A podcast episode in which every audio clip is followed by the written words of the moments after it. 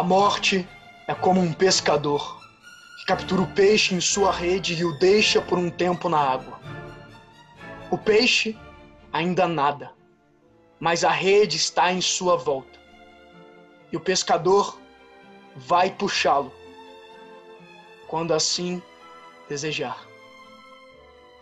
Bem-vindos ao Farol Cultural. Olá. Vamos lá, galera. Como é que vocês estão?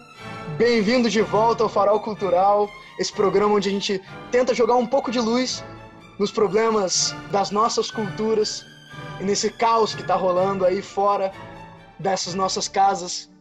Eu e o Bill aqui estamos em quarentena, então é uma boa hora pra gente parar, usar as ideias para jogar um pouco de luz no que tá acontecendo. E tentar não enlouquecer com a quarentena também, né? É, não, não se tornar um homem do subsolo do Dostoiévski, né? Exato. Meio que Não- puxar essa rede, puxar essa rede metafórica pra baixo aí. E também não, não começar, tipo, a, a matutar pra matar os velhinhos aqui do lado. né? Também, também. Sempre importante não, não, não, não virar um homicida. É tipo assim, aquela coisa. Nesses momentos onde a gente tem a possibilidade de parar pra respirar, é muito engraçado, porque o, o Aristóteles tinha aquela ideia de que um homem não vive sozinho, só uma besta e um deus. Sim. E aí a gente tem a oportunidade de se tornar uma besta ou um deus. Tomara que a gente, a gente engrandeça essa divindade interior e se torne esses deuses aí. Sim. Aquele negócio, né? Quando você tá, quando você tá sozinho, você, você tem tempo pra escutar seus pensamentos, mas você tá pensando besteira ou você tá, você tá pensando alguma coisa que preste? Então a gente vai ajudar vocês a, a, a focar um pouco esse pensamento jogar ele numa direção boa, né? Justíssimo, justíssimo. E você falou uma coisa de puxar essa rede pra baixo. Bill, quando eu te li pela primeira vez esse trechinho desse texto do Turgenev, que é um dos caras do auge do realismo russo, tu deu uma torcida de nariz. Cara, é- é, o Turgenev, ele, pelo que eu não conheço tão, ele tão bem quanto você, conheço só o Pais e Filhos mesmo, mas pelo que a gente conversou, ele parece ter bem aquele fatalismo russo, né? E o, o que o que o que o que me interessou bastante foi a forma como o a, a imagem que o Turgenev usa pra falar desse determinismo e desse da, da, da onipotência da morte é meio que contradita pela, pela própria Disney, né? A única, a primeira coisa que me veio pela cabeça quando, quando, quando tu, tu falou da imagem do, do peixe preso na, na, na, na rede, só esperando o pescador puxar, foi, a, foi aquela cena do Procurando Nemo, onde os peixes ficam de fato presos na rede, mas eles puxam pra baixo e se livram da rede. E essa, pra mim, é é a melhor forma de fechar a metáfora. A morte eventualmente vem, mas as nossas ações não estão fadadas, não estão definidas pela morte. A gente escolhe, a gente tem escolha sobre como a gente vai viver e como a gente vai morrer. O que eu acho engraçado, cara, é justamente que assim, pros peixes decidirem começar a puxar a rede pra baixo, precisa de, tipo assim, contemplar que você tá dentro de uma rede, tá ligado? Você tá dentro de uma rede e que você não quer ser pescado. Isso é difícil também. Muita gente quer ser pescada. E é justamente por isso que o tema desse programa é justamente essa pessoa. Essa pessoa que tá dentro da rede, que é Os o... mortos-vivos. Exatamente. Nosso programa de hoje, vocês deram pra perceber que é, é sobre os mortos-vivos. Eu propus esse, esse tema na intenção de é, usar esse, essa, esse maremoto epi- epidemiológico que a gente está tendo, essa infusão de importância nessa coisa de pensar a epidemia com essa situação que a gente está vivendo, para a gente pensar nesse, nesse tipo de epidemia um pouco diferente. Que em vez de atingir é, o nosso corpo, atinge essa nossa vontade de viver. E de certa forma o nosso corpo também de forma indireta, né? Como a gente vai ver mais pra frente. Exato. Porque a mente nada mais é do que uma função biológica. A mente não existe só como, como algo que tá lá. A mente é algo que a gente precisa usar pra viver. Se a gente não, não usa a mente por tempo suficiente, nosso corpo vai pro saco também. E aí a gente se torna justamente aquela imagem do, do- das grandes séries de, de epidemias zumbis, que são aqueles homens meio decompostos que estão andando e buscando somente comer cérebros, né? O, o que eu acho mais legal dessa, dessa, dessa imagem do zumbi, dessa imagem do morto-vivo, é o fato de que ele não para de agir. ele, ele continua precisando dos recur de um recurso necessário para sobreviver, mas ele para de viver enquanto ser humano, né? Ele, ele vai para um grau inferior de, de vida, de manutenção da sobrevivência. Ele quase se torna aquela besta do, do homem sozinho do aristotélico, né? Aristóteles, exato, exato. Ele se torna a besta aristotélica. É que é uma besta que quer comer outros seres humanos. Exato, exato. Eu acho bom a gente explicar exatamente o que é que é essa, essa analogia que a gente está fazendo. Porque se a gente ficar falando só de morto-vivo sem explicar, não vai fazer muito sentido. Vai parecer um podcast de, de, de fã do The Walking Dead, sabe? O, o, que é que, o que é que torna o ser humano vivo? O que é que, o que é que. Não que torna, mas o que sinaliza a vida no ser humano? Não é só movimento, não é. O, o cadáver ele se move, ele tem ah, depois que você morre, você tem várias funções biológicas que continuam funcionando por um tempinho. É, você decompõe, decomposição é movimento, então não é só o movimento que dá, dá vida. E é isso que a noção do morto-vivo captura bem. O morto-vivo ainda se move, mas ele não pensa. Se, é, o tipo de movimento, vamos dizer assim, que a gente atribui à vida, não é uma mera convulsão. É um movimento proposital. E para você ter propósito, você precisa ter escolha. Exato. E como a gente é evolucional, a gente pode escolher, inclusive evitar essa escolha. O que é a essência do que torna uma pessoa um morto-vivo. Aos poucos. É você ir escolhendo evitar as escolhas, né? Exatamente. É você justamente ignorar ou ativamente ignorar aquilo que torna você diferente dessa entidade decomposta. E justamente começar essa decomposição que acaba quando você morre só que enquanto você está vivo, é quase como se, se a, a putridão, vamos dizer, a, a parte nojenta e começasse de dentro para fora, de dentro da própria cabeça. Toda morte, se parar pra pensar, toda morte começa com a perda de uma função biológica, né? A não sei que você seja atropelado a grandes velocidades e pare de existir instantaneamente, sempre você primeiro o seu rim para de funcionar, o seu fígado para de funcionar, depois o seu coração, depois tipo você tem uma ordem. Você escolher parar de pensar é você abrir mão da primeira das funções biológicas que vão levar à sua morte concreta, física. E, e, que é a da consciência. E o diferente, talvez, seja dessa falência mental para uma falência renal, na, na instância que ela começa, ela não tem a mesma imagem do final. Talvez a, a, a maneira com que, que essa, essa morte mental ela afeta o seu corpo é muito mais sutil e é muito mais difícil de ser percebido. Ao contrário de uma, ao contrário de uma falência renal ou algo assim mais interno, ela também tem um caráter, um caráter infeccioso, né? Sim, sim, sim.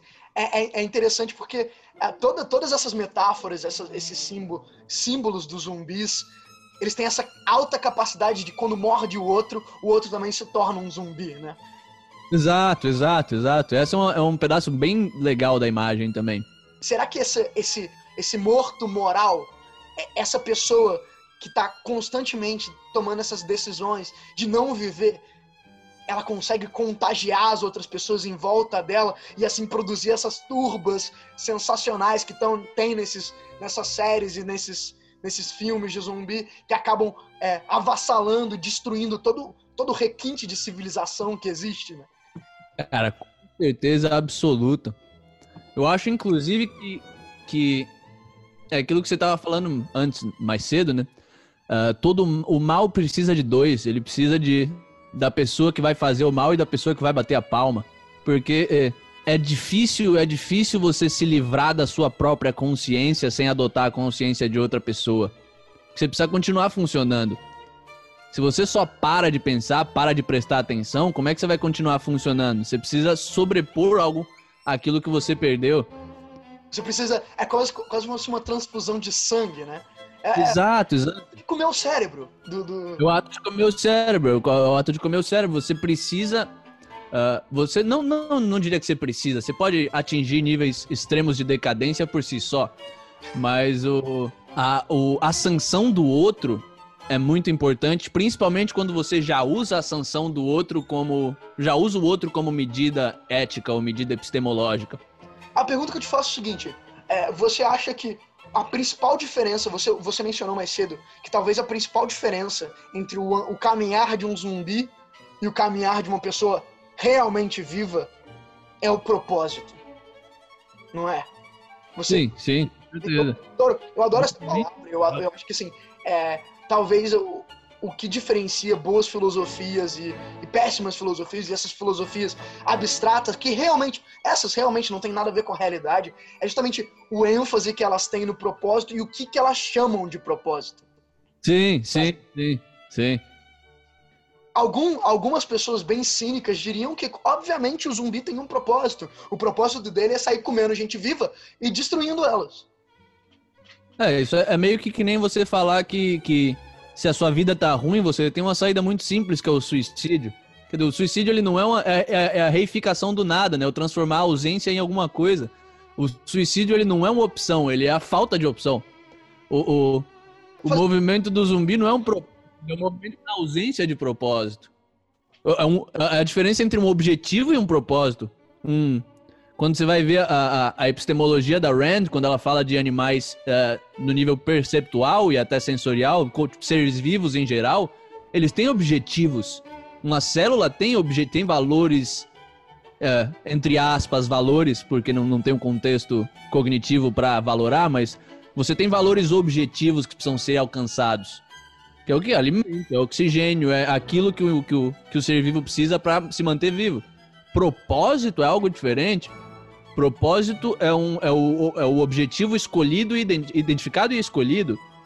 E Quer dizer, você... objetivo tão central, mas tão central, que acaba, tipo, aglomerando todo o resto. Exato. Propósito é, é, é o objetivo no contexto da escolha humana. Não é simplesmente um objetivo metafísico, uma condição que precisa ser alcançada para que algo exista. Sim, é, é interessante porque é, para você identificar um zumbi, para você, assim, descobrir como que a pessoa do seu lado, na verdade, está querendo só comer seu cérebro, é justamente descobrir se ela tem isso, né? Se ela tem essa, essa simples coisinha que diferencia é, o movimento que é simplesmente um movimento sonâmbulo de, de destruição, vamos dizer assim, do zumbi, de um movimento vivo.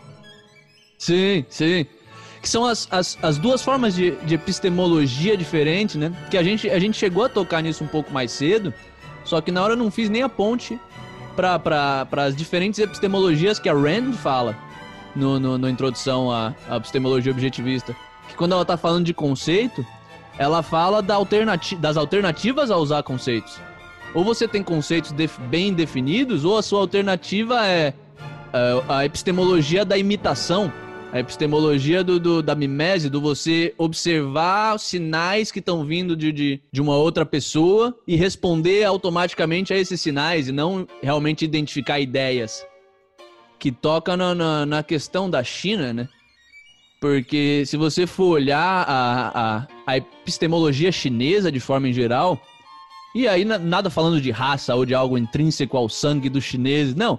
Questão cultural, se você for olhar os, as escolas de pensamento chinesas, o confucionismo, o, o, o legalismo, até o taoísmo, cara, todas as grandes escolas de pensamento chinesas, elas não têm um reconhecimento, uma meta-epistemologia que preste. Não é nem que a epistemologia é ruim, não é nem que a, a forma que eles encontraram de adquirir o conhecimento é ineficiente, tipo um Platão da vida, por exemplo, mas é que a, o objetivo da epistemologia e o objetivo que guia a busca do conhecimento, ele é ele, ele tá errado. Que não é, é, é, não é uma meta-epistemologia que se guia por sou um indivíduo, sou uma entidade, preciso identificar outras entidades você exclui o, o indivíduo antes de começar a pesquisa epistemológica, antes de começar a investigação filosófica. E agora você não é meio que um indivíduo, você é um, é, é um conjunto mal definido de personalidades que podem ser ativadas em contextos específicos, né? É, tava, eu até mencionei, quando a gente estava conversando sobre isso, é, o qu quanto que, que, que esse tema de destruir a entidade de não colocar a entidade como centro da tua discussão. E, e assim, lembrando, isso é uma coisa bem prática. É tipo assim, é alguém virar para você e dizer que você não existe. Exato, exato, exato. Aquele discurso do Obama falando que assim, ah, é, precisa-se de uma cidade no final que to, todos os eventos, todas as construções, na verdade dependem, sabe, passou na sua na frente na rua e não te deu um soco para te matar, sabe? É, é Você está vivo por causa dela, porque ela escolheu não te dar um soco. Essa essa ideia de que assim, de separar e de falar que você não não tem nenhuma relevância na realidade, de tentar tirar completamente essa sua existência. É, é Sim. Esse é o ponto dessas, dessas maneiras de pensar o mundo gerais, que, que significam essas metafísicas, que elas tiram justamente a, a, a relevância do particular. Cara, aquele, eu acho que aquele. Porque esse é, um, esse é um tema meio, meio complexo, meio abstrato demais, que é uma boa trazer o máximo que a gente conseguir pro nível concreto. Eu acho que aquele exemplo que tu, tu mencionou da capivara e do. Sim. Da, da, da meta-epistemologia indígena é muito bom. É muito bom, é muito bom. Como é que funciona? É, a maneira do, de, um, de um indígena pensar é justamente assim. E é, é basicamente o indígena sul-americano. Vamos. vamos sim, sim. É, pensa na relação presa e caçador. Eles, eles, em vez de pensar que é uma relação entre duas entidades, eles pensam que o, o que determina aquilo que você vai representar ou ser naquele instante é justamente sua posição nessa relação. Então, quando um índio caça uma capivara, ele não é mais índio, ele não é mais humano. Ele é uma onça. Quando ele está fugindo da onça, ele é uma capivara. E... Então, quando o índio canibal, quando ele tenta, é, quando ele está caçando outro humano, ele não é índio, ele não é humano ele é onça. E ele e o outro índio é capivara. Então, tipo de pensamento que permite com que, dependendo da sua posição com as outras coisas, e nem entidade, porque essa outra entidade não é uma entidade se pode ser em um momento um unicórnio, no outro momento uma régua e no outro momento um chapéu para colocar na cabeça e ficar bonitinho. Então, assim, não é nem contexto, porque para você estabelecer um contexto, você precisa ter uma entidade para mudar de contexto. Não. Exato. É, é quase como se fosse a onça é quase como se fosse um, essa, essa, essa abstração supernatural que ela encarna em vários elementos do, em volta de você para então se, se estar e depois não, não precisar continuar. Sim, sim. É, é a base do, do, da psicologia do totemismo, né? Exato. Psicologia do homem primitivo. Você nunca é uma pessoa, você é aquilo que você está encarnando nesse momento, porque você, não existe entidades, existem situações. E não é isso que o zumbi faz. Quando, quando o zumbi olha para um outro ser humano, que fisicamente é igual, somente como cérebro, é exatamente como o, o, o, o indígena vendo o outro ser humano como capivara. Exato. E é o, é o, é o que é uma forma de, de, de, destruir a nossa capacidade, de voluntariamente destruir a própria capacidade cognitiva né, e a própria natureza humana, né? Porque o que, o que diferencia a nossa forma de percepção da forma de percepção de um outro animal é justamente a, a gente sair desse caráter situacional, a gente sair desse caráter reativo. Que a, a base natural dessa epistemologia é, é, é, o fato de que nós somos animais, né? Animais são, são seres situacionais. Uma onça não tem, não tem, não tem o, o conhecimento de que eu sou uma onça, então eu preciso viver dessa maneira. Não. Você tem situações e reações instintivas à situação. Situação e reação instintiva. O, o, a partir do momento que nós desenvolvemos a racionalidade enquanto espécie, a gente pôde sair disso. Agora eu posso sair da minha situação atual e entender ela como um contexto, parte de uma existência maior. E me entender como uma entidade única. Mas isso part... é uma conquista. Puta conquista. E é uma conquista nova, eu diria que é uma conquista que não tem nem 5 mil anos de idade. Tipo assim, é, é aquela coisa, a gente acha que só porque a gente tem essa potencialidade, a gente vai ser assim.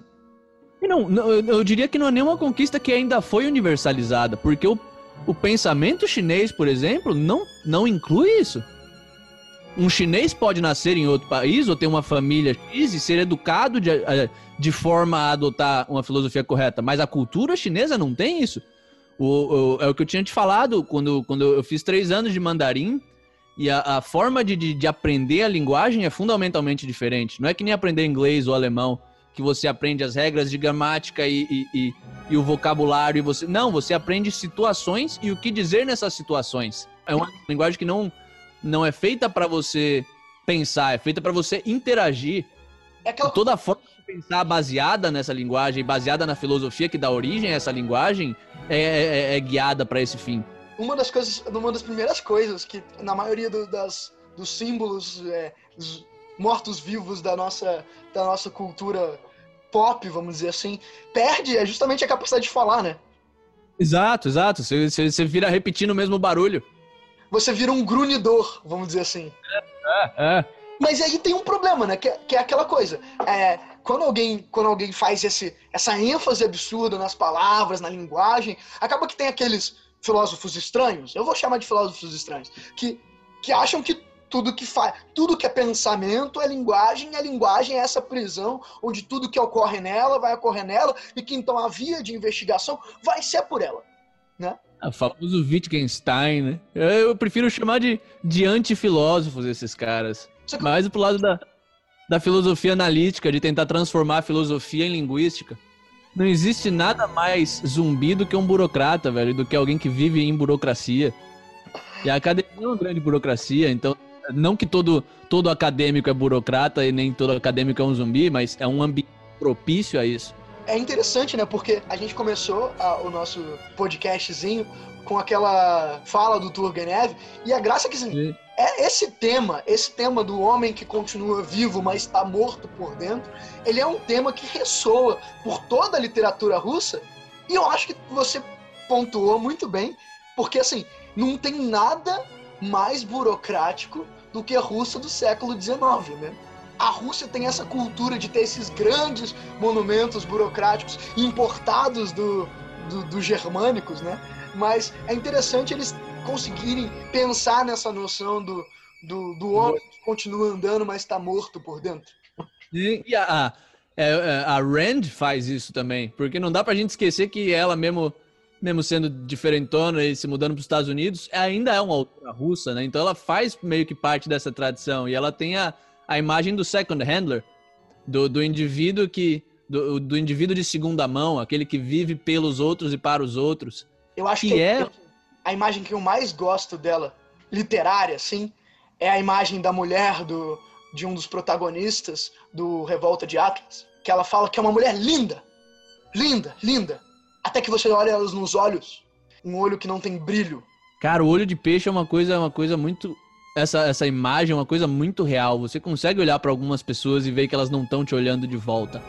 E essa é uma, é uma assim, às vezes é só estrabismo e você conversa com a pessoa e você vê que é só um olho torto mesmo, mas na maioria das vezes não é. A pessoa tem o um olho completamente funcional, mas ela só é incapaz de focar em você porque você é uma entidade e ela não está funcionando nesse grau de consciência. A gente começou toda essa discussão com a China, não foi? Sim, exato. A China que é o, o, o lugar, digamos que mais conseguiu institucionalizar a, a psicoepistemologia do morto-vivo. Rapidinho, você usou tal. Essa palavra aí é difícil, mano. Oh, o, que, o que é epistemologia? Epistemologia é a ciência do conhecimento, né? O que é psicologia? É a ciência dos processos mentais. A psicoepistemologia nada mais é do que a ciência dos processos mentais, o estudo dos processos mentais, na hora de alcançar e atingir o conhecimento. O, o conhecimento não é só uma série de regras que a gente segue. É uma série de processos, de hábitos mentais. O estudo desses hábitos mentais, do o que, que eu faço quando eu ouço uma palavra, ou o que, que acontece quando eu, eu trago um conceito à minha mente, ou quando eu estou formulando uma ideia nova. Como é que eu faço isso em termos práticos? a psicoepistemologia da, da filosofia chinesa, da filosofia oriental de uma forma geral, mas em especial a chinesa, que é laica, ainda por cima, e é, é, é secular e é coletivista ao extremo, é justamente a, psico, a psicoepistemologia da cópia. É a psicoepistemologia do morto-vivo, é do eu não, eu não preciso pensar, eu não sou uma pessoa que pensa. Eu sou um, uma coleção de possibilidades que, que afloram de acordo com o meu contexto. Então, o que eu preciso é de, uma, é de uma estrutura de ordens que me faça ser pessoas diferentes da melhor forma possível. E assim, as pessoas elas, elas não elas não entendem o quanto que isso é, um, é uma, uma força destruidora num cenário, sabe? As pessoas acham, acham que. A força não... mais destruidora que existe. Exato. E aí, quando, quando acontece uma coisa tão grave que mobiliza tantas pessoas e que mobiliza todos os estados, vamos dizer todos os estados, porque é quase todos os estados. é, como uma epidemia que surge num lugar como esse, a gente começa a tentar entender justamente essas pontes. Será que existe um motivo para uma epidemia surgir nesse lugar? Ou pelo fato de uma epidemia surgir nesse lugar se tornar uma epidemia global? Com certeza absoluta. É que nem você falar, é que nem você tratar, tratar dessa epidemia como se fosse algo que veio do nada. É que nem você tratar um, um, um, um diabético que não tratou a doença, perdeu o braço, olhar para ele e falar: Ué, seu braço caiu do nada. Não, não é. Tem, você tem todo um contexto anterior que, que levou o braço do cara a cair. E a mesma coisa com essa epidemia. O, é que nem a gente falou no começo, né? O, o, a, a consciência é uma faculdade biológica. A partir do momento que você abandona o uso da faculdade de uma faculdade biológica, o resto do seu corpo vai começar a morrer. Isso é exatamente o que acontece nesse caso. Nós temos um, uma função imunológica da consciência. A gente tomar decisões que nos, nos fazem não ficar doentes, a gente evitar certas práticas com base no conhecimento que a gente tem sobre doenças e sobre, sobre a nossa, nossa, nossa constituição física. A partir do momento que a gente abandona isso, que a China faz de uma forma gritante, porque eles. É só mais, mais uma das instâncias do fato de que eles abandonam o ato de pensar enquanto cultura, você começa a comer animais crus. Você começa a ter pra, a, a não ter higiene. E quando você está falando de um bilhão de pessoas que institucionalizam a prática de não ser higiênicas, isso é, um, é uma placa de Petri para doenças. É uma turba de zumbi. É uma turba de zumbis, vai, vai, vai dar merda, vai, vai, as pessoas vão ficar doentes. E é justamente o ato de não ignorar a realidade que a gente vai homenagear no nosso quadro. Herdeiros de Gaut esse quadro que a gente está estabelecendo é um momento onde eu e o Bill sentamos e contemplamos os grandes heróis das nossas, da, da cultura mundial. A ideia é justamente a gente poder parar e poder aplaudir não como um sinal de, de mútua destruição, mas como um, um sinal de mútua inspiração. Essas, esses grandes, essas grandes pessoas, grandes figuras, que estão herdando justamente o nível de racionalidade e um nível de defesa da vida humana que a gente poderia até dizer que elas são herdeiras desse personagem da, da, de Ayn Rand, que é o, o grande herói pró-vida. John Galt. Eu imagino como deve ser a situação desesperadora desses caras, porque você tem uh, várias pessoas racionais que previram isso há anos, assim. Há anos. E eu, eu, não, eu não sabia, como não é o meu, meu campo, eu não sabia que era tão óbvio assim. Na minha cabeça, eu que, que foco em economia e política, a ameaça chinesa era, era uma coisa social, era o, o, sistema, o sistema financeiro deles, que a gente não, não, não tem uma atitude sanitária, digamos assim, a respeito da, da, da economia chinesa e da relação dela com a nossa, uh, e da, da, da, do sistema político chinês, da relação deles com o nosso.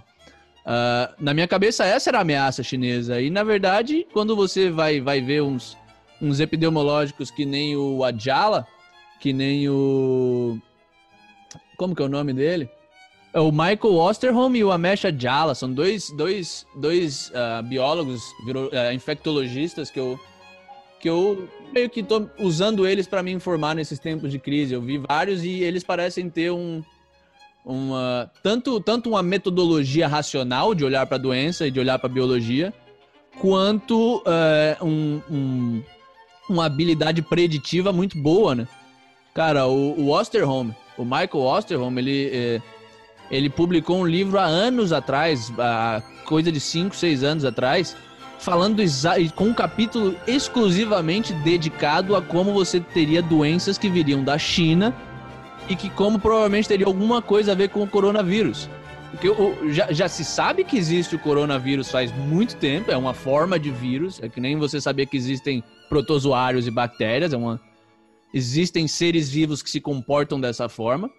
E se sabe que devido à natureza, eu não sei exatamente como funciona isso. Esses coronavírus têm uma propensão a se espalhar de animais para seres humanos. E aí, com base nesse conhecimento, você olha para a China e vê que é uma, é uma, é uma, é uma sociedade muito pouco sanitária em termos de contato com animais. Você tem aqueles imensos mercados, que o nego chama de wet market, mercados molhados, que não são coisas secas, são coisas frescas, completamente não sanitários. Você tem os hábitos alimentares de não cozinhar as coisas. Você vê como a, como a, como a irracionalidade leva, né? Como que é a visão racional sobre a comida? Preciso comer isso, tem riscos de infecção e eu preciso digerir melhor para conseguir energia química para o meu corpo. Como é que eu digiro melhor e evito doenças ao mesmo tempo? Cozinha a comida. Na cabeça do chinês, não. O chinês não pensa em. Não, não pensa em uma forma de, de, de relações causais. Como que eu vou uh, ter a melhor vida para mim? Não, é, é, só, é, um, é um pensamento ritualístico, simbólico e, e, e primitivo de, em, em termos de energia vital. Que se você, se você cozinhar demais o animal, você perde a energia vital desse animal. Ah, vai, vai, vá, mano. Uma das coisas interessantes, viu, é que assim, às vezes as pessoas viram, viram e olham pra China e falam: o problema da China é a pobreza.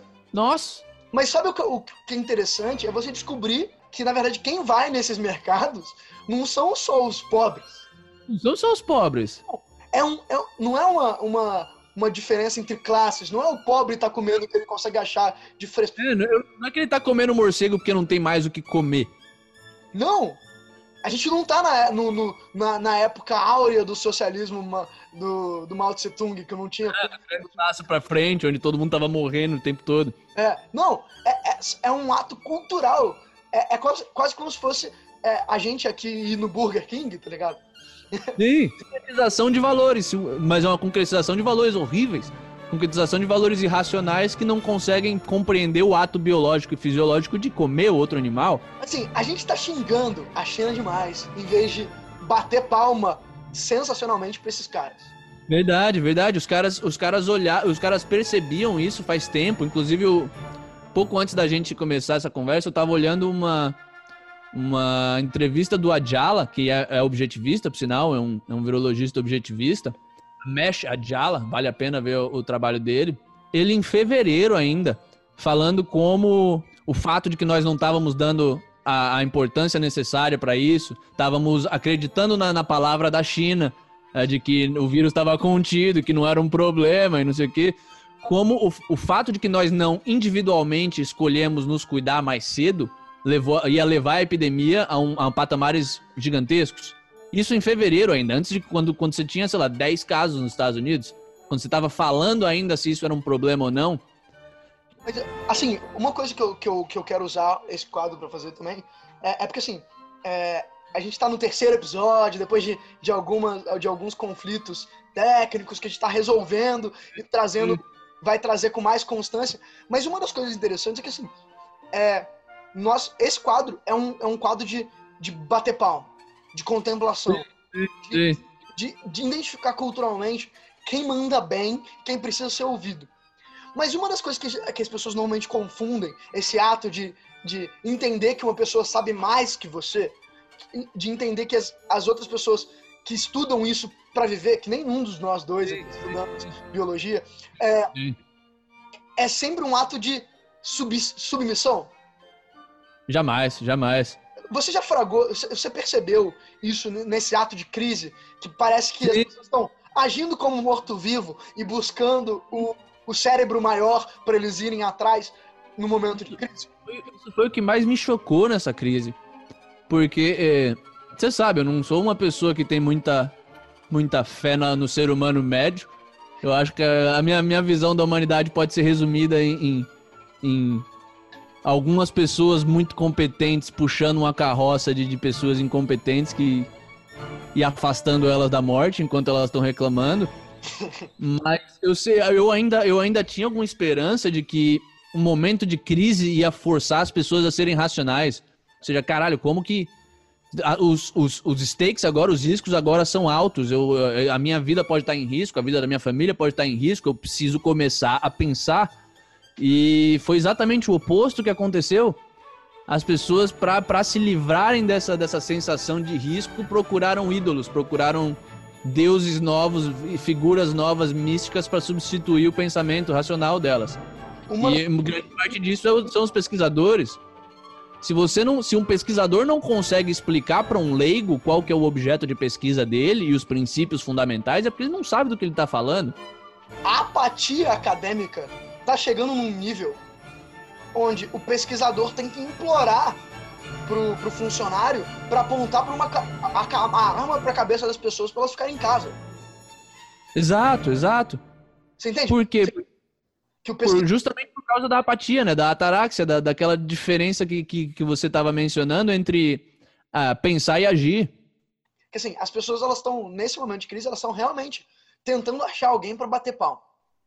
Exato, exato. E aí assim, a primeira coisa, nego reclamando, reclamando ativamente de que um político, o presidente do Brasil, por exemplo, não estava fazendo aquilo que eles queriam, falando aquilo que eles queriam ouvir. Sim. Mas por que, que você precisa que o presidente fale pra você ficar em casa? Exato, exato. É uma coisa completa. A, a, a, a narrativa da saúde como coisa coletiva tá ganhando muito força nesse, nesse, nessa crise, mesmo sendo uma completa balela. Ninguém que fica em casa vai ficar doente. Se você corta o contato com outros seres humanos, você não vai ser infectado. Ponto. É uma coisa que tá. que- de- uma questão de escolha individual. Agora, tem riscos e tem custos para essa ação muitos riscos e muitos custos. Você precisa se movimentar e agir de certas formas para se manter vivo. A inação não é um curso de ação aceitável. Sabe? Não é um curso de ação sustentável e que vai te manter vivo. É, é justamente assim, o que, eu, o que eu tô percebendo é que assim, heróis estão surgindo, como o Átila Marinho, que, assim, se você para pra ouvir é, os né, eu, não sei se você conhece esse, esse moço. esse Eu ouvi, eu ouvi falar dele, me parece um babaca. É, o moço foi até chamado pela Roda Viva. Se você para pra ver os vídeos de divulgação científica do cara, o cara, ele não sabe os limites da própria, do próprio conhecimento. Porque Sim. você usar modelo, modelo empírico de realpolitik pra faz, para falar sobre, sobre política, Ah, sobre desigualdade, é um cara, assim, e aí, sabe qual é a atitude dele? Qual é a atitude retórica dele de, de, de não, nós especialistas estamos mandando para você ficar em casa. Então ouça os especialistas. E aí, Cara, sabe o que ele fala? Não existe um mandato divino que cai sobre o colo do especialista. É, Sabe? Tipo assim, e sabe o que, ele, o que ele faz quando não ouve? Chora na frente da câmera? É absurdo, é absurdo. É, é- é o efeito Greta Thunberg, tá ligado? É, é, é, é aquela coisa. É, as pessoas, elas estão. Elas acham que fugir dessa apatia acadêmica é virar uma, uma, uma menina de 16 anos. Exato, exato. Quando na verdade é justamente o contrário, o acadêmico ele se torna, ele perde poder justamente porque ele abre mão da ação. O acadêmico que é bom em ser acadêmico vira empresário. Ou pelo menos empreende. Ele não vira empresário profissional, porque ser empresário profissional é foda e requer uma natureza muito específica.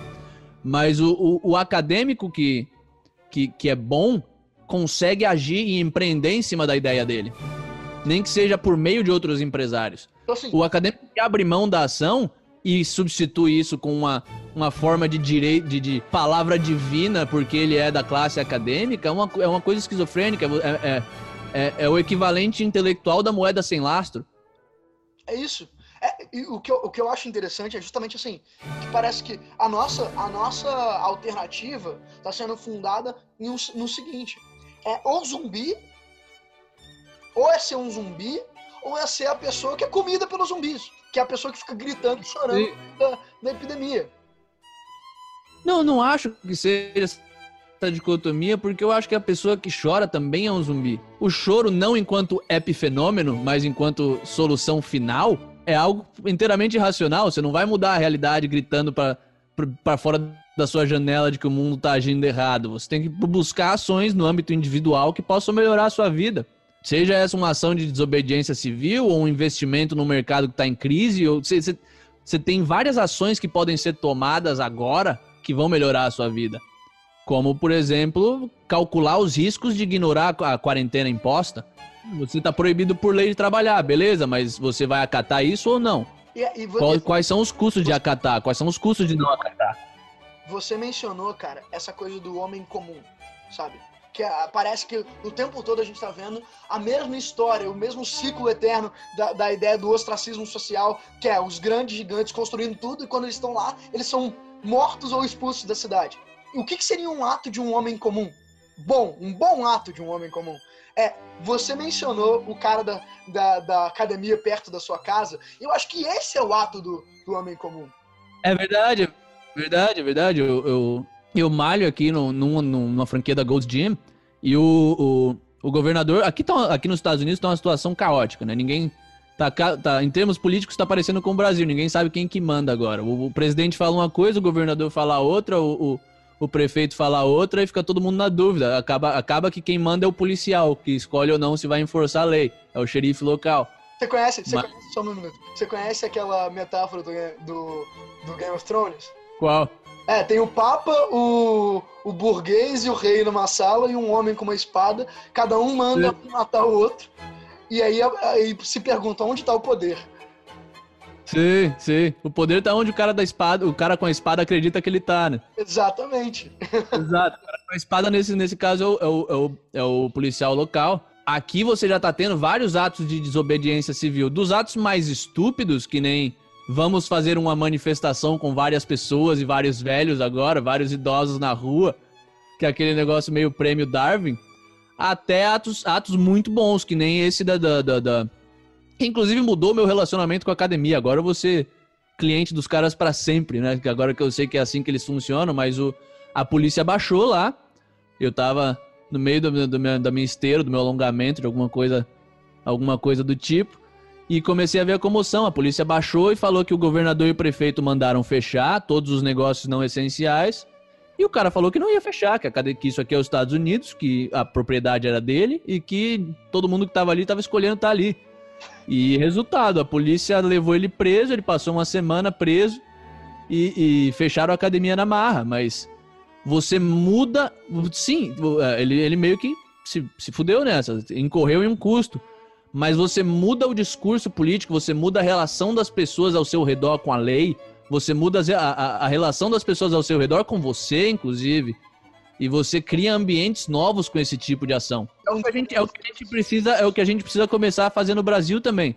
Quando você está tendo esse, esse, essa epidemia adjacente agora de, de, de desmandos públicos, por exemplo, você está tendo muito, muito, muitos casos do, do, Ministério Público, da Secretaria de Saúde, da, da, das organizações públicas de saúde, burocratas em geral, de mandar confiscar equipamento médico, confiscar máscara, máscara, máscara cirúrgica, confiscar a, a como que o nego chama a, a, a sacola de, de, de, de, na qual fica o aqui a gente chama de IV bag, a sacola de onde fica o líquido, o soro e tal. Esses equipamentos mais mais comuns de medicina, o governo tá mandando confiscar. Cara, se você for escutar o governo, justamente na hora que o governo tá mais fragilizado e mandando as coisas mais absurdas, como que você vai reagir contra o governo em um tempo de paz, onde o governo, em tempo de, de, de ordem, onde o governo tá, tá, tá forte? É justamente nessas horas que o governo tá fragilizado e louco que você tem que desafiar, que você tem que falar, não, você não vai pegar as máscaras. Se você quiser, fisicamente tomar as máscaras, você entra com o mandato e vem com vários policiais aqui. Se você mandar um fiscal, o fiscal vai tomar bala. E essa é uma atitude saudável para com o Estado. É assim que você mantém a liberdade de um povo, não é obedecendo às leis. É, eu acho interessante que é, é assim que você, você não é um zumbi.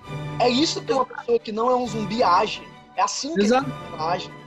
O zumbi é a pessoa que você cutuca pro lado, no caso é o fiscal indo, ó, oh, preciso tomar as suas máscaras cutuca o zumbi, manda o zumbi pra, lá, pra aquele lado lá, pra direita. O zumbi vai, vai olhando pra direita. A pessoa que pensa entende o contexto total daquilo. Isso é uma pessoa. Essa pessoa só tem legitimidade na medida em que ela é, é, enforça leis justas. A lei só é justa na medida em que ela defende os meus direitos. Então essa situação não é uma situação de um fiscal que está correto tomando as minhas coisas. É uma pessoa que está dando uma desculpa para roubar as minhas coisas ela pode de fato roubar as minhas coisas, ela tem mais armas que eu, ela tem uma capacidade de tomar as minhas coisas de fato, eu estou em perigo, é, o pensamento se torna outro, é um pensamento mais pragmático, digamos assim, só que sem a, a, a, o, teu, o, caráter pejorativo do pragmatismo, porque ele se pauta por valores também. O que, o que eu acho interessante é o seguinte: um zumbi sempre age da mesma forma. O zumbi, Sim. O homem, o homem, ele, ele reage do jeito que o momento pede, de verdade. Que o, momento, que o futuro pede. Sim. É outro, outro modo de diferenciar, de fazer esse teste, está fazendo, fazendo regras de. É a É, uma pessoa. Só pessoas boas conseguem te surpreender. saca? Sim, sim, sim. Você tem a, O- É uma coisa que é muito na economia. É o quê? Cara, qual que é a próxima inovação tecnológica que vai vir? Faço a mínima ideia. Isso vai me surpreender completamente. Vai ser algum maluco que cria uma forma nova de tecnologia que muda a forma da gente viver. Qual que vai ser a próxima bosta que vai acontecer? Crise de crédito. Como que funciona a crise de crédito? Exatamente da mesma forma que funcionaram as últimas 50 crises de crédito. Boom com, com, com expansão artificial do crédito, com taxa de juros artificialmente baixas, depois um aumento da taxa de juros, depois uma diminuição da taxa de juros novamente. Até o momento que a, que a, que a moeda entra em colapso. É uma coisa previsível. A- irracionalidade segue, segue as regras impostas pela evasão específica que dá origem a ela. É tipo assim, a, a, o zumbi é zumbi e sempre vai contaminar você pela mordida. Exato, e ele sempre vai tentar te morder naquele mesmo lugar que você deixar exposto e que o, o, o, o, movimento dele vai ser previsível.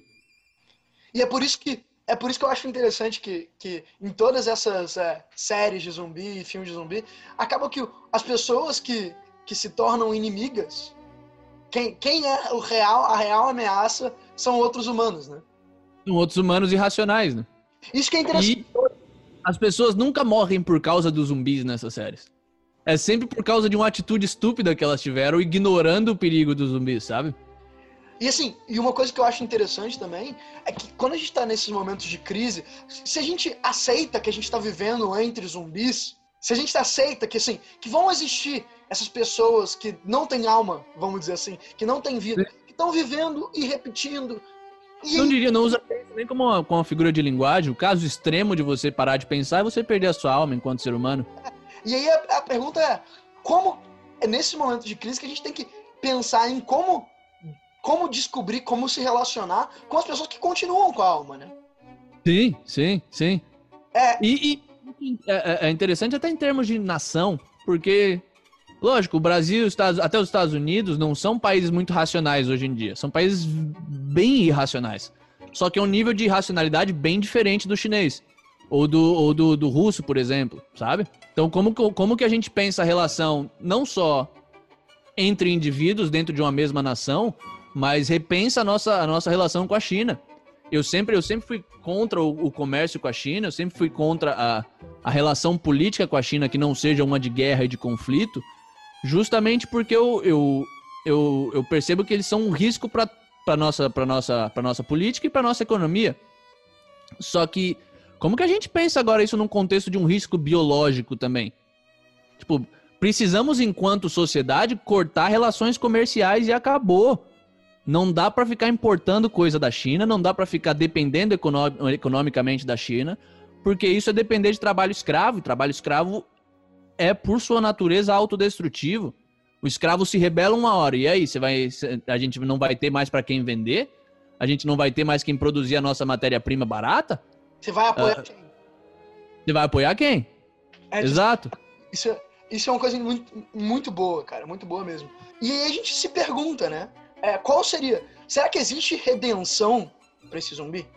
Lógico. Eu acho que é, é muito difícil a pessoa. O, o, o- a infecção espiritual, digamos assim, a infecção do, do morto-vivo, do morto-vivo espiritual, a- do- da pessoa que escolheu parar de pensar, ela é fundamentalmente diferente da infecção biológica porque ela é feita por escolha.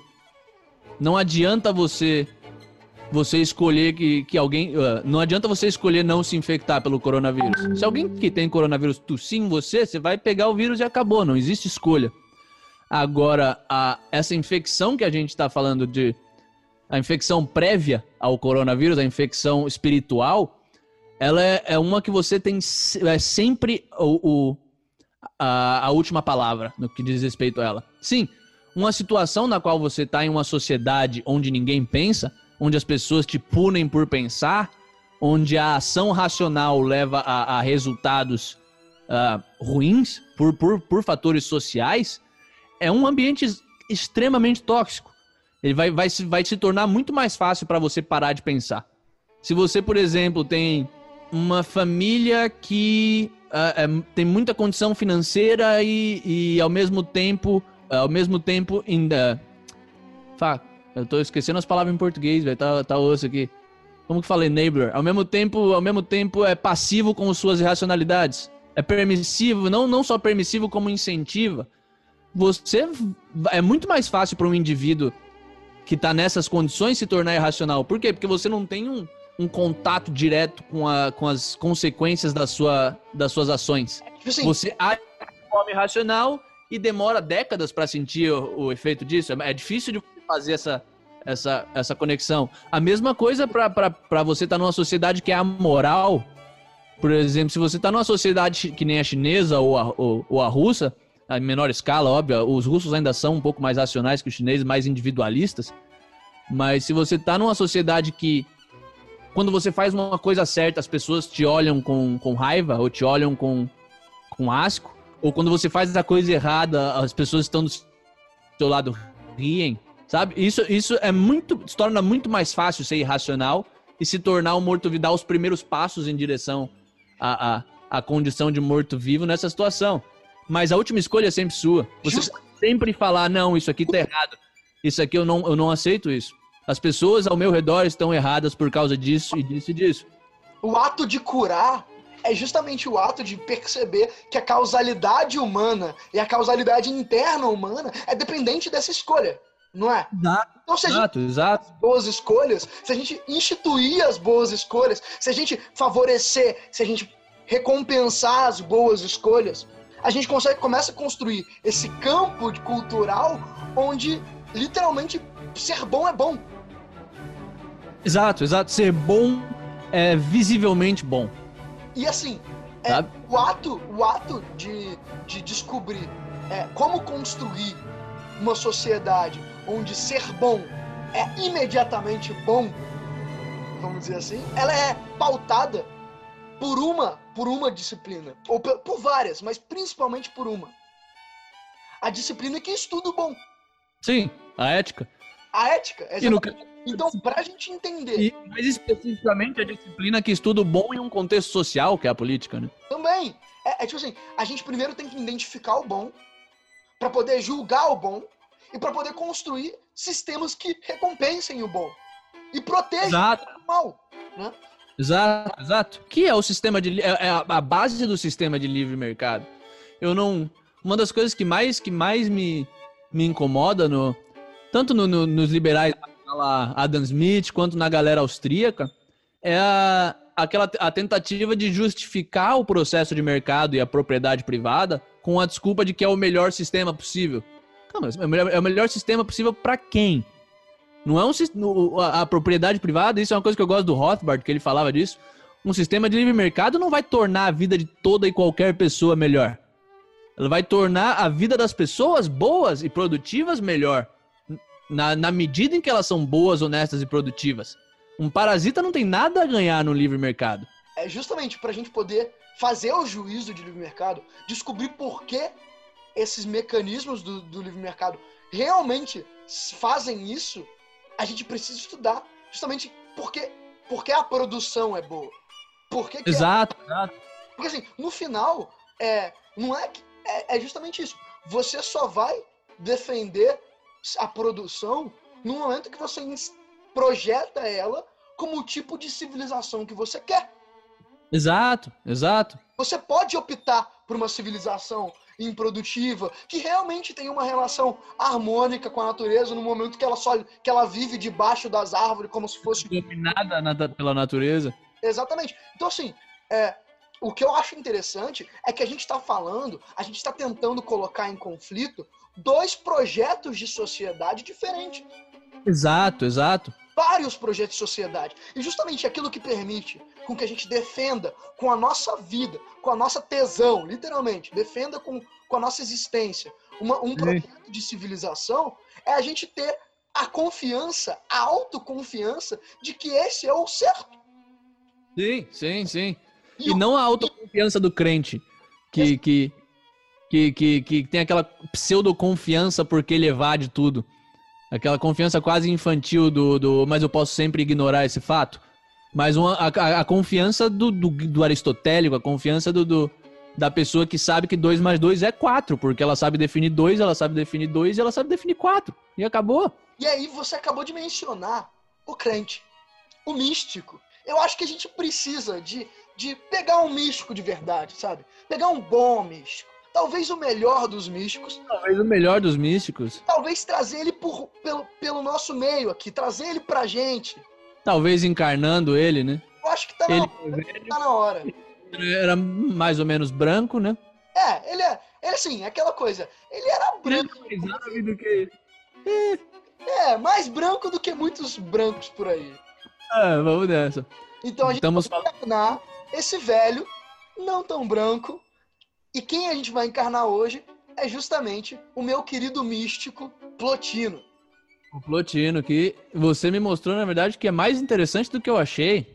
Eu é. nunca estudei o Plotino muito a fundo, porque na minha cabeça era só, tipo, ah, ele é o cara que tentou ser idealista no meio de Roma, saquei? Então ele é idealista que nem os gregos, ele é, ele é platônico que nem os, os platônicos gregos, só que no ambiente romano, de, de, de materialismo, ceticismo. Não é bem assim, né? É aquela coisa, perceber valor nos outros é algo difícil. Sim, sim. Principalmente perceber valor no seu oponente. Exato. O, a principal coisa que permite você perceber esse valor no seu oponente é justamente quando, quando você tem até uma amizade nesse outro campo, concorda comigo? Sim, sim, sim. Tem uma, tem um, até, vou até usar um outro místico, poderoso místico, o Platão, que tem a, a noção de disposição amistosa. Sim, sim. Que é uma, é uma noção interessante, que é o seguinte.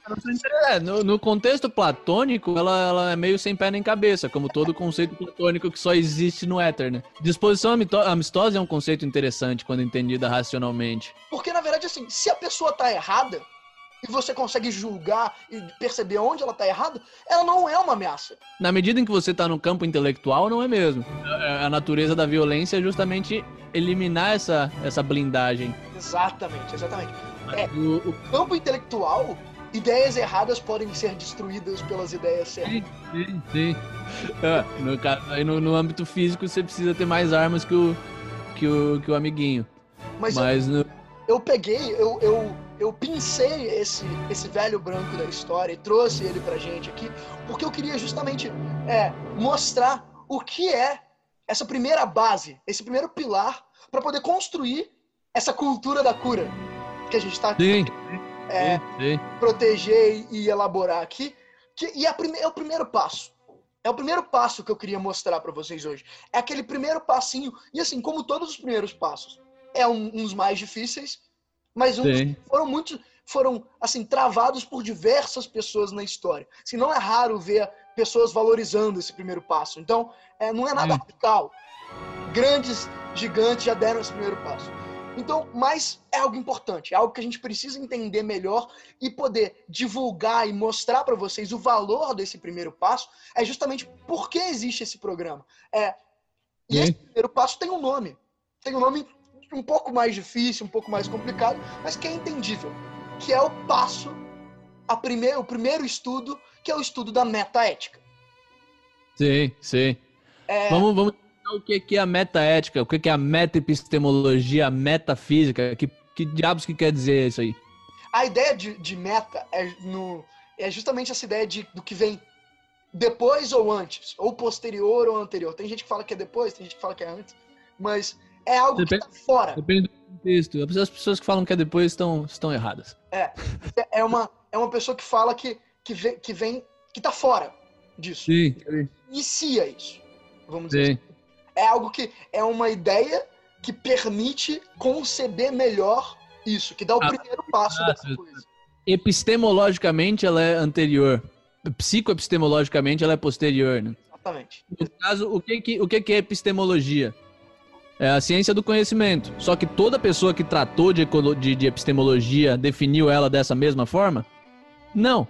Algumas pessoas tratam da, da, da, epistemologia como a ciência da, por trás da revelação divina, por, por, por exemplo, ou, ou da ciência por trás da, da, da, da, da, da descoberta de, de, como funcionam as emoções ou sentimentos, e não o conhecimento em si. É a descoberta da impossibilidade do conhecimento, né? Exato, exato.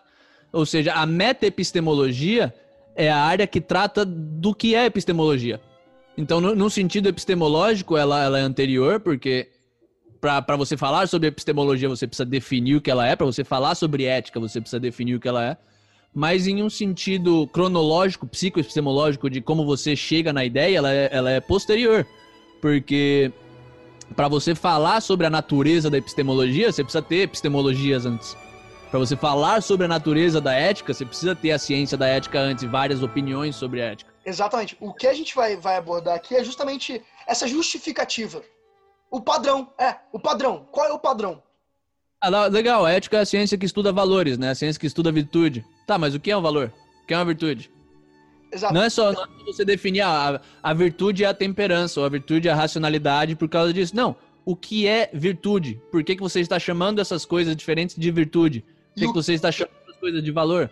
E no caso da ética, que é uma, uma ciência que tem sua etapa de juízo, vamos dizer assim, é, tem também qual vai ser o padrão que você vai julgar e aferir valor às coisas, né? Exato, exato. O, a, a ética é a ciência de, de, de, descobrir e identificar a ação boa. Tá, mas o que é ação boa? É a ação que, que, que te traz mais perto de Deus? É a ação que te... Mais prazer, né? Dá mais prazer e mais, mais prazer em qual contexto? Agora ou para sempre? Ou é a ação que te, que te leva a um estado específico de, de, de contemplação, como é no caso do Aristóteles com a eudaimonia, né? Exato. O que, o que é a felicidade? O que, que é o, o, o propósito da ética? todos esses trabalhos, esses trabalhos de, vamos dizer, deixa, abrir o campo e deixar os filósofos brincar, vamos dizer assim, é, é esse é o trabalho do, do, do, de qualquer um desses, desses meta alguma coisa. E aí eu quero, a gente vai abordar, eu quero abordar, na verdade, justamente uma das, uma das, das etapas, dos aspectos metaéticos do trabalho do Plotino que é quando ele, que está no auge do pensamento antigo, ou, no, ou exatamente no momento de decadência, para alguns, é, o Plotino ele está podendo ler quase todos os grandes filósofos gregos, Epícoro, os estoicos, o, o Aristóteles, o Platão, os pré-socráticos, é, por meio do Aristóteles. Então, assim, você tem vários. É, é, é quase como se fosse um antigo refletindo sobre a tradição antiga e, tem, e aí porque ele tem várias dessas, dessas premissas, várias dessas tentativas, ele pode discutir não só a ética, mas ele pode discutir o que vai fundar a ética com esses vários modelos de ética diferentes. Ah. Ele pode, ele pode olhar para o Demócrito, para o Platão, para Aristóteles, para todos os filósofos, para os filósofos gregos e não só discutir a ética deles, não só discutir a ideia do, do, do, do Platão de, de, de de introspecção e de, de, de, de a, da forma do bem, essas coisas. Ele pode discutir o que é que eles estavam buscando com a ciência da ética. O que é que o Aristóteles estava buscando, não só o que ele achou, mas qual foi a busca dele, qual foi a busca do Platão, como é que isso difere uma da outra.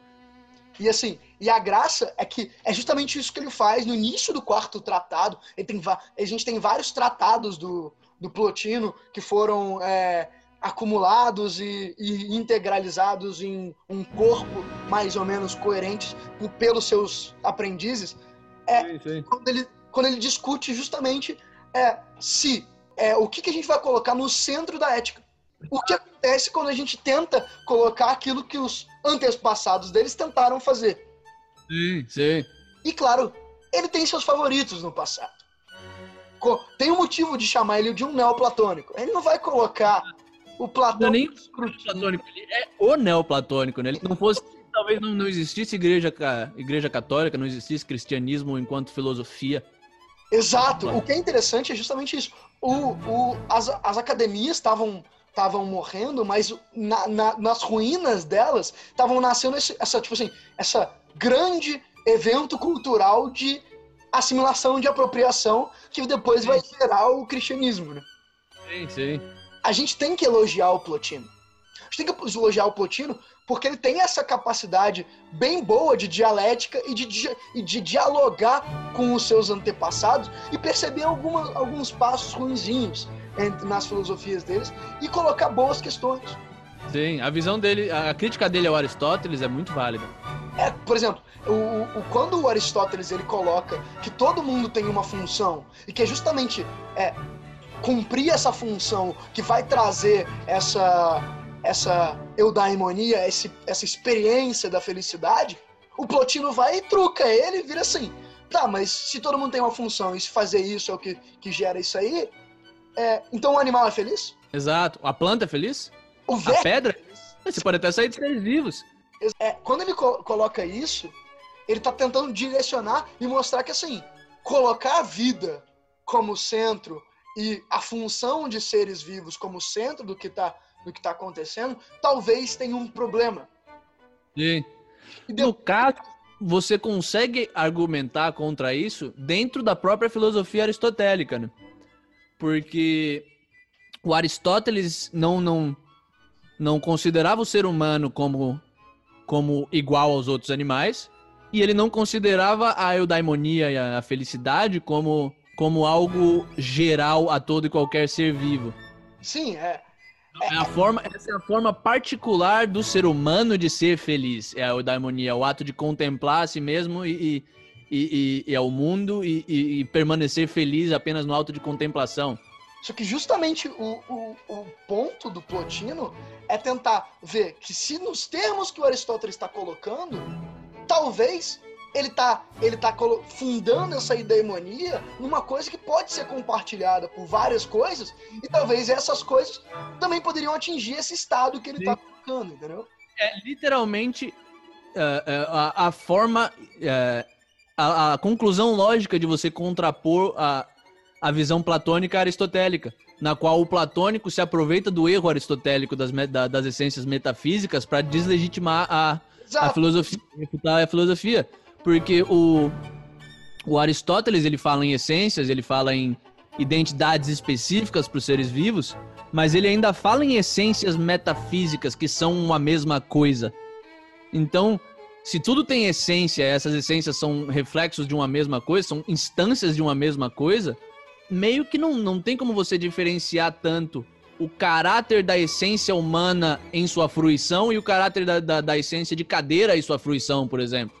Exato. E não- não existe uma, uma, uma barreira ah, firme entre o mental, o psicológico e o físico. Exato, exato, exato. Justamente porque ele era, ele era aluno do Platão. O Platão é, é, é- é meio que panpsíquico. Você tem um pan, panpsiquismo muito mais forte no, no Platão. Que é o que a ideia de que tudo que existe possui uma mente, possui uma característica mental. E o que eu acho interessante é justamente como que essa crítica do, do Plotino, onde que ele, o que, que ele vai colocar no centro de tudo, do- no centro dessa ética. O reconhecimento de que a gente tem que se direcionar, se dedicar a justamente o início de tudo isso, sabe? Como se o trabalho do, do- da, da felicidade fosse um retorno, fosse um retorno àquilo que deu origem a tudo. Sim, sim, sim, sim. como que essa mesma, essa mesma ideia vai ter tons cristãos, né? A gente pensa que isso é cristão quando eu tô narrando, mas ela tem tons cristãos porque os cristãos viram, no, viram nos neoplatônicos e no Plotino essa aliança. A, filosofia, a filosofia, a filosofia cristã é essencialmente o Platão, que foi descoberto por meio do Plotino, mas é essencialmente a visão de um princípio uno e superior. Mas o, o que eu acho, o que eu acho de interessante no Plotino, assim, elogiando um pouco esse nosso inimigo, o que vai fazer o, essa, essa recomposição, vamos dizer assim, essa reificação desse, desse absoluto, vamos dizer assim, desse um, é, é justamente o ato de, de entender de que você precisa se dedicar a ele. Você quer, já que você veio dele, faz sentido você se dedicar a ele. Sim, Ele, sim. pro Plotino, ele, ele, ele tenta enfa- enfatizar que isso é um ato racional. Sim, sim. Se realmente é assim, então reconhecer que é assim é entender que lá está o verdadeiro valor e que eu preciso estar lá. Sim. É a ideia do Platão e que e leva e traz a gente de volta para o para para para a questão dos mortos-vivos de que o quê? O que dá valor à vida é a morte e não a vida em si. Assim, é o que vai dar valor à vida pro a vida individual, vamos dizer assim, a vida do sábio do Plotino, é justamente quando ele deixar de ser um sábio, deixar de ser ele, deixar de ser esse esse particular e conseguir se reintegrar esse todo completo. Sim, é aquela história do, do você não pode dizer que um homem é feliz ou foi feliz até que ele tenha morrido, porque ele pode mudar e se tornar infeliz, por mais que ele seja feliz agora. O, o padrão epistemológico e ético é a morte. Ou É. seja, a- a- o ser vivo só se torna de na, na visão platônica, e você vê isso no, no, no cristianismo também. O, a meta da vida é a morte digna, é a morte apropriada. Exato. O que é interessante é você pensar que o Platão elege como um herói filosófico uma pessoa que morreu bem, segundo ele. Exato, exato. A filosofia é aquela grande suma e frase que a gente precisa comentar um dia, que é a ideia é que a filosofia é aprender a morrer bem. Sim, e para quem não pegou a referência, é o Sócrates, né, o professor dele, que escolheu morrer em nome da ordem coletiva, quer dizer, é uma das piores formas de morte que você pode ter, você não estava nem defendendo a sua, a sua família ou algo que lhe é caro, você está defendendo um coletivo desencarnado e que escolheu te matar. Eu acho interessante, porque eu, te, eu estudo muito, eu gosto de estudar isso. Quem que as pessoas chamam de herói, sabe? Sim. Quem que os filósofos estão apontando e falando, meu cara, tipo assim, Heidegger virava pro, pro, pro Hitler e falava, esse é o meu cara, entendeu? Exato, exato, exato. Cada, cada filósofo, pelo seu padrão de valor, é, e pela filosofia, e por essa, esse arrendamento, essa constelação é, de, de ideias de, de conceitos, acaba Sim. gerando um tipo de herói. É interessante Sim. porque, por exemplo, outro, o Benjamin achava o Baudelaire o, o herói dele. O, a Randy coloca o Aristóteles como herói dela. Aristóteles coloca como primeiro grande filósofo o Tales o, o Plotino elege o Platão. Exato. E por, porque, por sua vez, elege o Sócrates. A ideia da morte, como, como, como, como padrão com o qual se julga a vida, é, é, essencialmente a consequência da epistemologia, é a consequência ética da epistemologia do morto-vivo, né? Exato. Se a, se, a, se a meta não é conhecer a realidade, conhecer as entidades, porque você já se você não não aceita a ideia de entidades com identidade específica, a meta, ao invés da, da, da ação com propósito, de um positivo, que é a ação com propósito para atingir um fim, um valor, ela se torna o, o negativo, que é a ausência de sofrimento, ou a ausência de um de algo que lhe faça agir, da, da, da necessidade de agir, isso é, por definição, a morte. É, seres vivos param de precisar agir e precisar pensar quando eles morrem. É o único momento de descanso real, de descanso dessa, dessa coisa que, assim, o que eu, o que eu quero dar para os nossos oponentes é falar assim, que existe esforço para viver. Sim, sim. A vida é uma conquista. Exato. Tipo assim, é, nossos oponentes, é, os, os caras que querem criar os, esses zumbis como se fossem um ato de voodoo, um ato de misticismo, de construir zumbis, de gerar zumbis, esses caras, eles viram assim e falam: tá vendo? A vida é um esforço. Sim. Para aí. É, é. Entendeu? Exatamente é. a lógica por trás. Tanto que se você, você vai, vai ver, vai ver as, as sociedades altamente coletivistas, vai ver o Japão, por exemplo. Cara, a morte é o ideal de, de, do japonês, sabe? Tá todo mundo no, no entre, é, preso entre, entre vou me matar e ser feliz, ou vou ser uma pessoa boa e continuar vivo para servir o meu, o meu próximo, tá ligado? É um. É um. Imagina viver dessa forma. É horrível. A morte é o seu padrão e o, o, o a escolha é entre você ser um morto-vivo que tá vivendo pelos outros, pela, pela, pela, pela horda, ou você finalmente morrer e descansar, que é o, o, o ápice da felicidade. Só que assim, a gente precisa então oferecer uma alternativa. Como que a gente fala que a vida é boa para uma pessoa que decidiu morrer? Exato, exato. É difícil. É difícil, é difícil porque é, a partir de um momento isso começa a se, a, a se, a se auto-perpetuar, né? Você tem um, você tem uma situação limítrofe na qual o indivíduo está tendo uma crise existencial e ele não sabe se. Ele não sabe se ele quer viver ou se ele só não quer morrer. Quais, qual, qual das duas coisas é mais importante? Qual dos dois padrões de, de epistemologia ele vai adotar? Que é justamente aquela, aquela. Geralmente, e na nossa cultura a gente fala muito disso, que é no começo da juventude. Que é, é o idealismo versus o cinismo do velho. O idealismo suicida do jovem versus o, o o, idea, o, o cinismo, o cinismo que foi um pragmático do velho, né? Uhum. E, e, a chave da, da, ética objetivista é mostrar que essa é uma falsa, falsa dicotomia. O, o, idealismo do jovem e o, e o cinismo do velho são, são duas faces da mesma moeda. O jovem, o jovem idealista que sobrevive vira um velho cínico. O jovem que supera o, o idealismo pode manter os seus valores e ter uma velhice feliz, uma velhice honrosa e produtiva. É que o trabalho de uma pessoa que pretende, que pretende exterminar esses zumbis, é justamente oferecer um modelo de vida, um estilo de vida, vamos dizer assim, um projeto de vida, um, um jeito de viver que mostre que a vida vale a pena. Sim, sim. E, tipo assim, é justamente essa atitude heróica de viver uma vida boa o suficiente para mostrar que ela vale a pena ser vivido, virar basicamente um estandarte dessa vida boa, Sim. é o trabalho de uma boa filosofia. É o trabalho de uma, de uma boa filosofia, é um trabalho de um bom filósofo. É por isso que, cara, se você. Eu, eu, eu cheguei à conclusão de que eu não, não confio em instrutor de, de artes marciais que apanha, não confio em, em em quem fala em teoria de música e não sabe tocar, não confio em economista pobre e não confio em filósofo triste. Porque o trabalho da filosofia é te ensinar a viver. Se você está vivendo de forma, uh, de forma dolorosa, de forma sofrida, é porque você não aprendeu a viver ainda. Então, por que, que você está você está falando de filosofia? Quem, quem é você? No mínimo, seja feliz, sabe? É bom isso, cara. Isso é muito bom. Porque, assim, te falar, você quer abraçar o filósofo triste, sabe? Você quer falar assim, mas não funciona?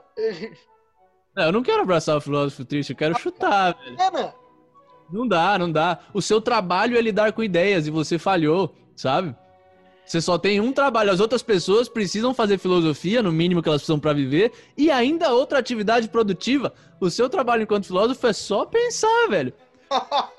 é que tá falhando em fazer isso. Se tua filosofia não te faz feliz, mano, por que você tá tentando... Por que, que você tá pregando ela? É? Que é essa atitude de, de querer, tipo assim, vender um pouco de doença só pra manter a minha vida um pouco menos miserável, né?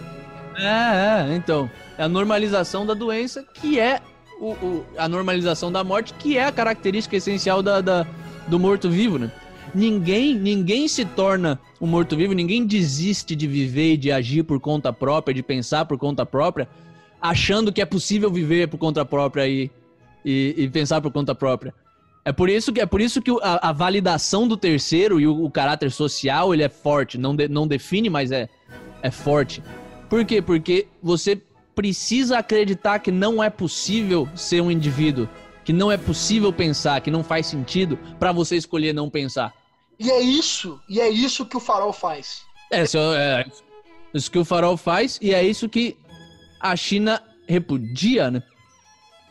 O, a mentalidade coletivista de forma em geral, a mentalidade do, a, digamos que a política do morto-vivo é comer o cérebro.